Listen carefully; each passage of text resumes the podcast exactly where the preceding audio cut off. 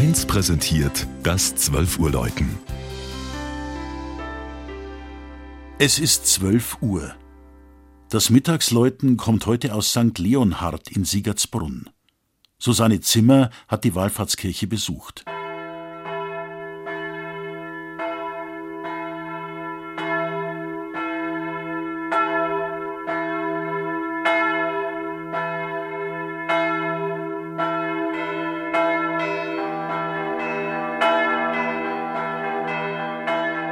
In St. Leonhard dreht sich alles um das liebe Vieh.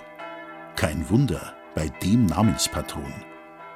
Von den Deckengemälden der Münchner Hofmaler Demmel und Wink aus dem Ende des 18. Jahrhunderts über viele Votivtafeln bis hin zu den Hufeisen an den Wänden. Darum ist auch die jährliche Leonhardifahrt das Ereignis im Gemeindeleben. Drei Tage feiern die Siegertsbrunner, immer am zweiten Wochenende im Juli. Die Helfendorfer und Einger sind die ersten, die am Samstag im Morgengrauen heranziehen. Zehn Minuten später kommen die Wallfahrer aus Hohenbrunn. An solch hohen Festtagen werden die drei Glocken übrigens von vier starken Burschen geschlagen. Nicht etwa durch Seile zum Klingen gebracht.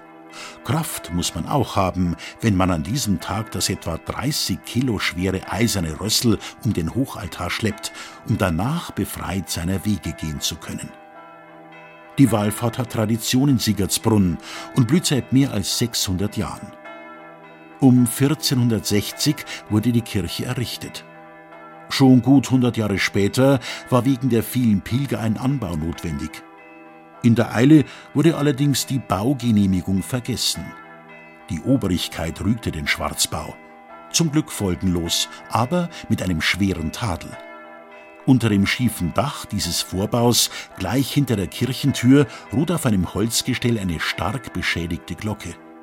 Kunstvoll ist sie verziert im Stil des Rokoko nach Modeln von Ignaz Günther. 1942 beschlagnahmt, überstand sie die letzten Kriegsjahre im Hamburger Glockenlager und wurde nach Kriegsende in der Elbe entsorgt. Schwer lediert holten die Siegertsbrunner sie 1947 wieder heim. Von Herbst bis Ostern ist die Kirche übrigens mit Ausnahme einer halben Stunde in der Silvesternacht geschlossen. Warum? Leonhardus Sibiricus, schmunzelt Pfarrer Wolf. Sie ist einfach eiskalt.